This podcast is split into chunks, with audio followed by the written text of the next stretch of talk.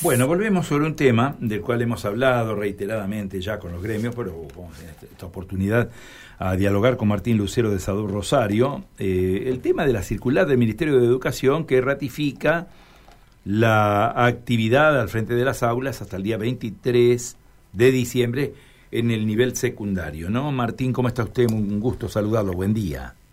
Hola, ¿cómo les va? Buen día.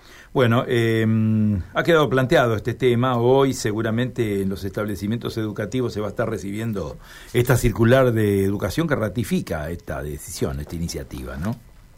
Sí, que nos deja un montón de inquietudes eh, que realmente preocupan, digamos, ¿no? Algunas preocupan por la implementación y otras preocupan por la falta de correlación entre la realidad escolar y lo que plantea el ministerio.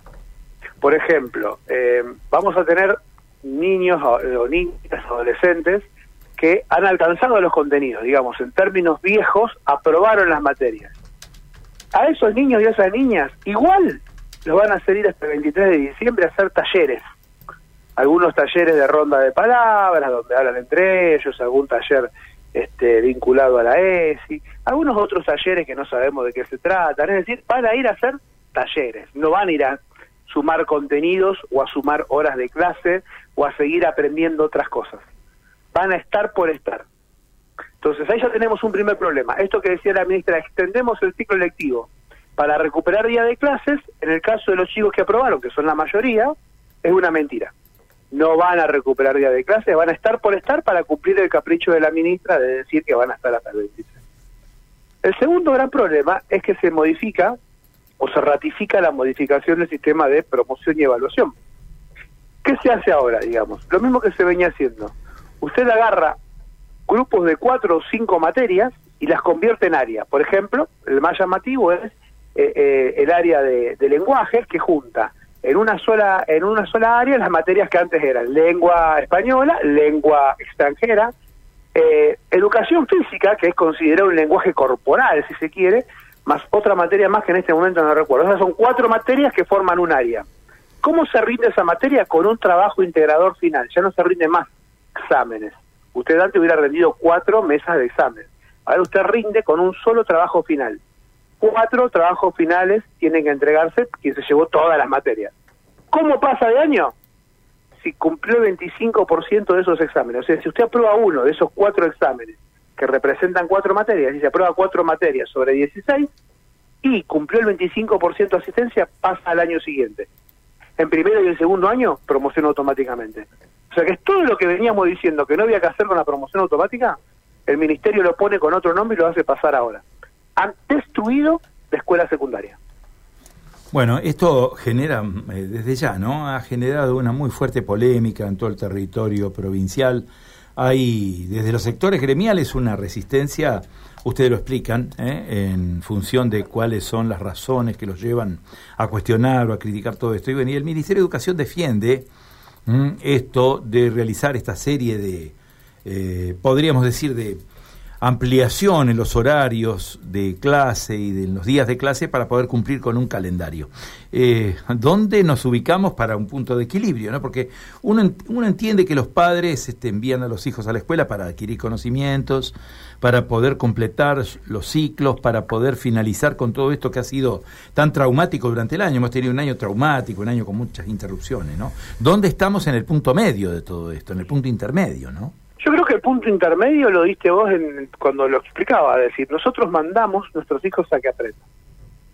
Si la escuela no da una oferta alternativa de aprendizaje, ¿para qué lo hacemos ir? Si es lo mismo que los años pasados.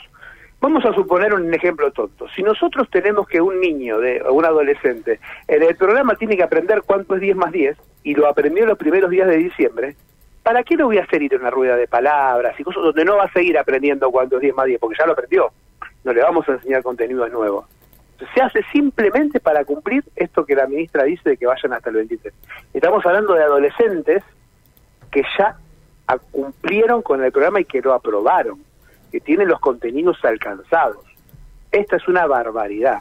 Pero lo más grave es que quienes no consiguieron, no alcanzaron los contenidos, los hacemos ir para no esforzarse nada, o sea, no le vamos a enseñar cosas nuevas, porque en realidad alcanzando el 25% de una materia que no es la que debo, porque no es la que todavía aprobé, igual voy a pasar de año.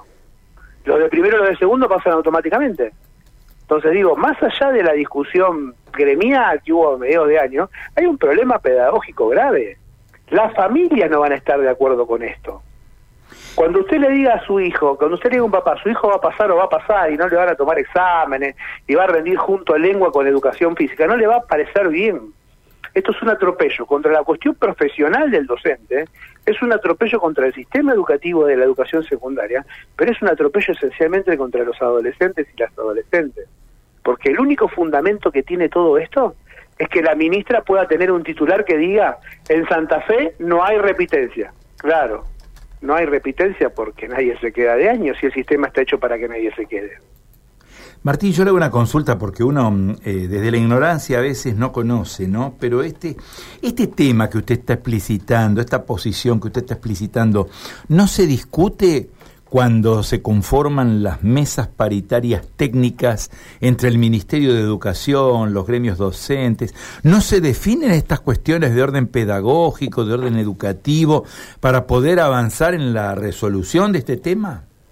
El Ministerio de Educación de Santa Fe, desde la gestión de Adriana Cantero, considera, y lo ha dicho reiteradamente, que hay temas pedagógicos que exceden la paritaria y que no tiene por qué discutir con los gremios. Ya pasó con los exámenes de secundaria el año pasado y los que se tomaron en medio de pandemia. Ella considera que las cuestiones pedagógicas son potestad exclusiva del Ministerio y que no son un tema de paritaria, excepto que tengan alguna implicancia laboral. Entonces, este Ministerio, respecto de las cuestiones que tienen que ver con la escolaridad y que tienen que ver con el diseño de la escuela, no la discute con nadie. Son potestad exclusiva del Ministerio y no se tocan en paritarias. ¿eh?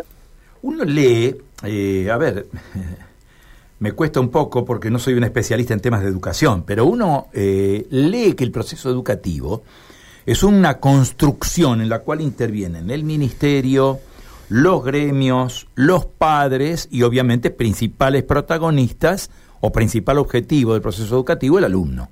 Entonces, eh, a veces cuesta un poco entender eh, dónde estamos parados respecto a este tema, ¿no? Que no se discuta en una mesa paritaria técnica toda esta cuestión del proceso educativo, de cómo se lleva adelante, cómo se define eh, toda la actividad pedagógica y la actividad educativa, uno un poco lo, lo desconcierta, ¿no? Al menos a mí. Nosotros lo venimos planteando desde el inicio mismo de la gestión. Este, recuerde que en el medio tuvimos la paritaria donde se han discutido temas tales como que los chicos que se habían quedado de año pudieron volver a, rendir los exámenes y demás. Y la respuesta de la ministra fue exactamente esta que yo te doy. Nosotros temas pedagógicos no discutimos con nadie porque son potestad exclusiva del gobierno. Este, y estoy seguro que así de la misma manera que no lo han discutido con nosotros, mucho menos con la familia, mucho menos con los padres.